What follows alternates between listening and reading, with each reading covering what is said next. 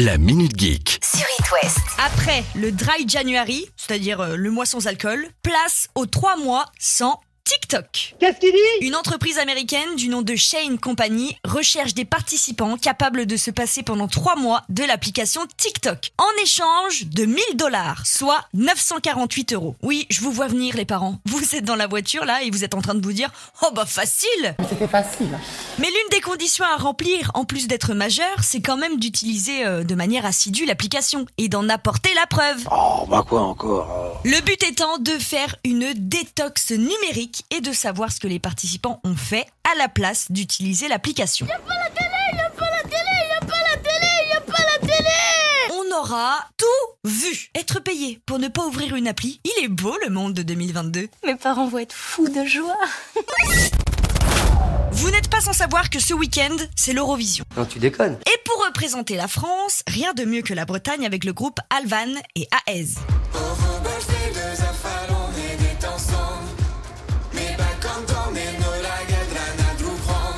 Et ça fait plusieurs jours que vous l'entendez sur It West, mais une fois de plus, n'est jamais trop. La région et l'association www.bzh qui assure la promotion de la Bretagne sur Internet ont relancé une campagne emoji BZH qui permet de montrer son soutien avec l'emoji breton sur Twitter.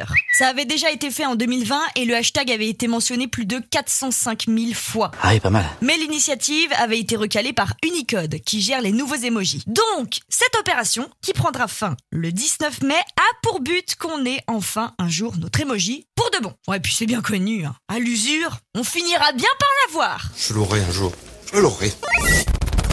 Une étude de Global Web Intex vient de sortir concernant le temps que les Français passent sur les réseaux sociaux par jour. Alors, c'est combien? Sachez d'abord que c'est pas si choquant que ça. Enfin, moi je trouve. La moyenne mondiale du temps passé sur les réseaux sociaux est de 2 heures et 27 minutes. Ah ouais? En dernière position, ceux qui passent le moins de temps par jour sur les réseaux, ce sont les Japonais, avec 51 minutes. Nous, on se classe entre la Suisse et le Royaume-Uni. Les Français passent en moyenne 1h46 par jour sur les réseaux. Quoi, c'est tout? Bah ouais, c'est pas énorme, hein. Surtout quand on compare aux Nigériens, qui sont ceux qui passent le plus de temps sur les réseaux, avec en moyenne 4 heures et 7 minutes. Ça fait beaucoup là, non? Suivi des Philippins avec 4 heures et 6 minutes. À savoir aussi que les jeunes de 15 à 24 ans, soit la tranche la plus active sur les réseaux sociaux, ne représentent que 12% des Français. Bon, à croire qu'on préfère euh, bosser, faire le ménage, s'occuper des enfants, trier les papiers, faire les courses, plutôt que d'être sur les réseaux. J'adore rire.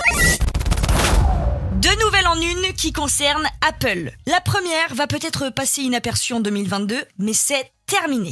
L'iPod ne va bientôt être qu'une histoire ancienne. Apple a décidé de tirer un trait sur la commercialisation de ce mythique petit engin qui nous accompagnait tous les jours dans nos poches pour écouter de la musique. Il nous a quand même accompagnés pendant une vingtaine d'années, hein. Et il a même été à l'origine de l'iPhone. Ah ouais, quand même. Justement, en parlant d'iPhone, ça commence à se bouger chez Apple. Pourquoi ne pas essayer de créer un iPhone pliable? Bien vu, mon petit Alain. L'idée est dans les cartons. Quand on voit le succès des téléphones pliables de chez Samsung, ça donne forcément des idées chez Apple. C'est pas moi, c'est lui Mais pour l'instant, rien n'est fait. Le projet pourrait être lancé d'ici 2025. Et c'est long.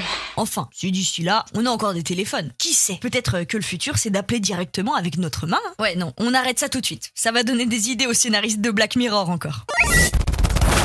Ce qui n'était qu'au stade de rumeur il y a encore quelques semaines devient bel et bien réalité. Voilà, je sens qu'il va nous dire une connerie là. Netflix va vraiment lancer un abonnement avec pub d'ici la fin de l'année. Ok, super. Puisque le groupe a publié ses résultats financiers catastrophiques dus à la hausse des prix, ce qui a amené à une baisse d'abonnés, C'est QFD. fallait bien trouver une solution. Et cette solution, c'est la pub. Pour un abonnement moins cher, vous aurez accès au catalogue de Netflix en contrepartie de pub dans vos programmes. Oh, chouette Bon, faites pas cette tête, hein. Vous êtes déjà habitués avec la télé. La Minute Geek À retrouver en podcast sur itwest.com et sur toutes les plateformes.